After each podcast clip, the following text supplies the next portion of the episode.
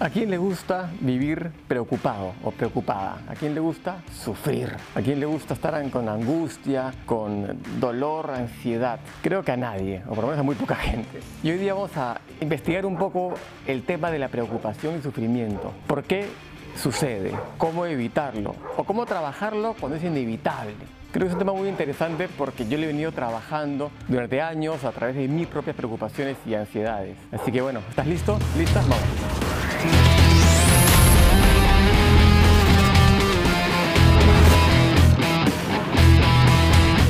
Bueno, creo que yo soy un curioso eterno de mi propia persona. Me auto-observo un montón. Y ese es el comienzo de todo. Muchas personas, y me incluía, yo durante básicamente toda mi vida, mis primeros 35 años probablemente, eh, porque ahora cumplo 40 ya, mañana cumplo 40.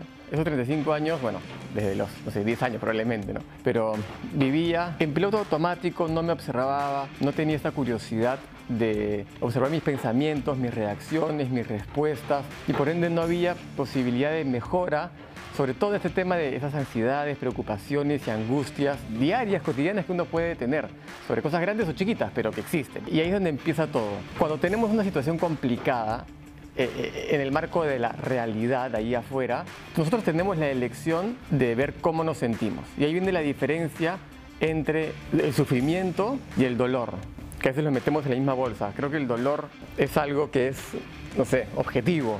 O sea, me, golpeo y esto me está doliendo, no, no, lo puedo interpretar, a menos que sea un super monje, no sé, que diga, no, el dolor no existe. Bueno, es otro, otro, otro video para otra gente que, de la cual yo no tengo capacidad de hablar. Pero el sufrimiento es una interpretación de lo que está sucediendo en nuestro exterior, sobre todo, la mayoría de veces, ¿no? Entonces, para empezar, cuando tenemos una situación complicada, nosotros tenemos que aprender a diferenciar el responder de reaccionar. Y en vez de reaccionar instantáneamente, tenemos que tener la habilidad y, cultivar esa habilidad de detenernos y observar nuestra manera de reaccionar hasta, esta situación, que a eso es lo que voy con responder. Esa es la capacidad de respuesta, decir, ok, ¿por qué pasó esto? ¿Voy a saltar de esta manera? No, esto es algo que pasó por esa y otra razón y perfecto. Y ahí viene la calma y ahí viene tu propia autodisciplina de frenar esa reacción, abrazar, pensar, y eso puede pasar en microsegundos con la práctica. A mí, gracias a Dios, ya me está pasando, que es decir, ok, no, y ver automáticamente la parte positiva, porque ahí es donde viene justamente lo que yo llamo, como me autodenomino, un optimista profesional siempre veo cualquier situación por su versión más favorable y ya se genera como una reacción. La pasada me, me contaba una situación complicada que, que, que, está pasando y lo primero que digo es, bueno, pero lo bueno es que, y a veces puede ser obviamente pesado para la otra persona, ¿no? no, no es que todo, pero lo bueno es, hay que también asumir, sí, por supuesto. Pero lo que voy es que cuando tú ya acondicionas tu mente a observar, a detener, a tener el espacio mental y la periferia eh, para poder ver que hay una, una parte positiva y de repente ver que de repente es lo mejor que puede pasar, cambia todo. Entonces regreso al punto inicial. El sufrimiento es autoinfligido, es una interpretación, es subjetivo y está totalmente en nuestro control. Así que lo que yo te invito a hacer es que cualquier situación que tengas complicada, ver si es que es de generar apertura mental y calma. ¿ya? Para empezar a generar este concepto de respuesta y no reacción. Entonces, cuando tú tienes una, una, una, oportunidad, llamémoslo así, de una, una complicación, algo que no te hubiera gustado que pase, pregúntate, ¿qué puedo sacarle de positivo a esto? De repente vino a mi vida por alguna razón que puedo yo aprovechar y puede ser mejor incluso a largo plazo, a mediano plazo, a largo plazo o al final de, de que suceda esto. Lo otro es, perfecto, es tan, es tan importante o sea, hay cosas, hay que, hay que ver a qué le ponemos la atención y permitimos que nuestro, nuestro sufrimiento florezca. Es decir, ¿es, eso tan importante? O sea, yo grabé un video hace, unas semanas que decía, no me importa nada salvo el bienestar, salud y seguridad de mi familia. Y eso me pone en perspectiva todo. Entonces, cuando pasan situaciones complicadas, digo, ¿es, es existencial? O sea, esto acá eh, me, va a destruir. Entonces lo pongo en el compartimiento que tiene que ser. No es tan importante. Nada en la vida es más importante que tu familia.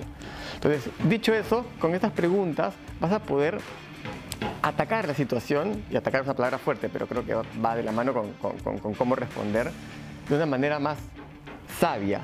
Y ahí es donde viene el tema, la autoobservación, el autocontrol, la perspectiva y ver cómo responder ante situaciones complicadas ante la vista de la realidad, pero descomplicadas ante la vista de tu perspectiva, puede darte un mar de calma, un mar de tranquilidad. Y esta práctica constante, créeme, que yo a partir, a, a, partir, a lo largo de los años he aprendido a cómo controlar esto y es, te digo, aplícalo porque es lo máximo, es lo máximo tener situaciones complicadas de, todo nivel. Ay, Erika, qué te puede pasar? Mira dónde vives, ay, no lo puedo creer, no, así si tienes un montón de plata. No te creas todo o no supongas todo. La gente tiene desafíos de todo tipo, ¿vale?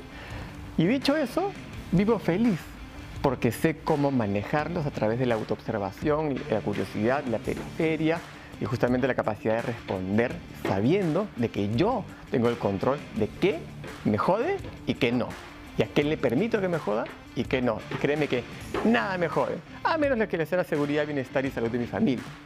Te invito a hacer estos ejercicios con estas preguntas, retrocede el video, toma nota y te digo algo, ponme aquí abajo, ¿qué opinas de eso? Sufrimiento versus dolor, autoinfligido versus no, eh, no, es que eso igual no depende de mí. Hay cosas que no puedes controlar, hay cosas que sí te van a doler sí o sí. Te leo. Un abrazo grande. Chao.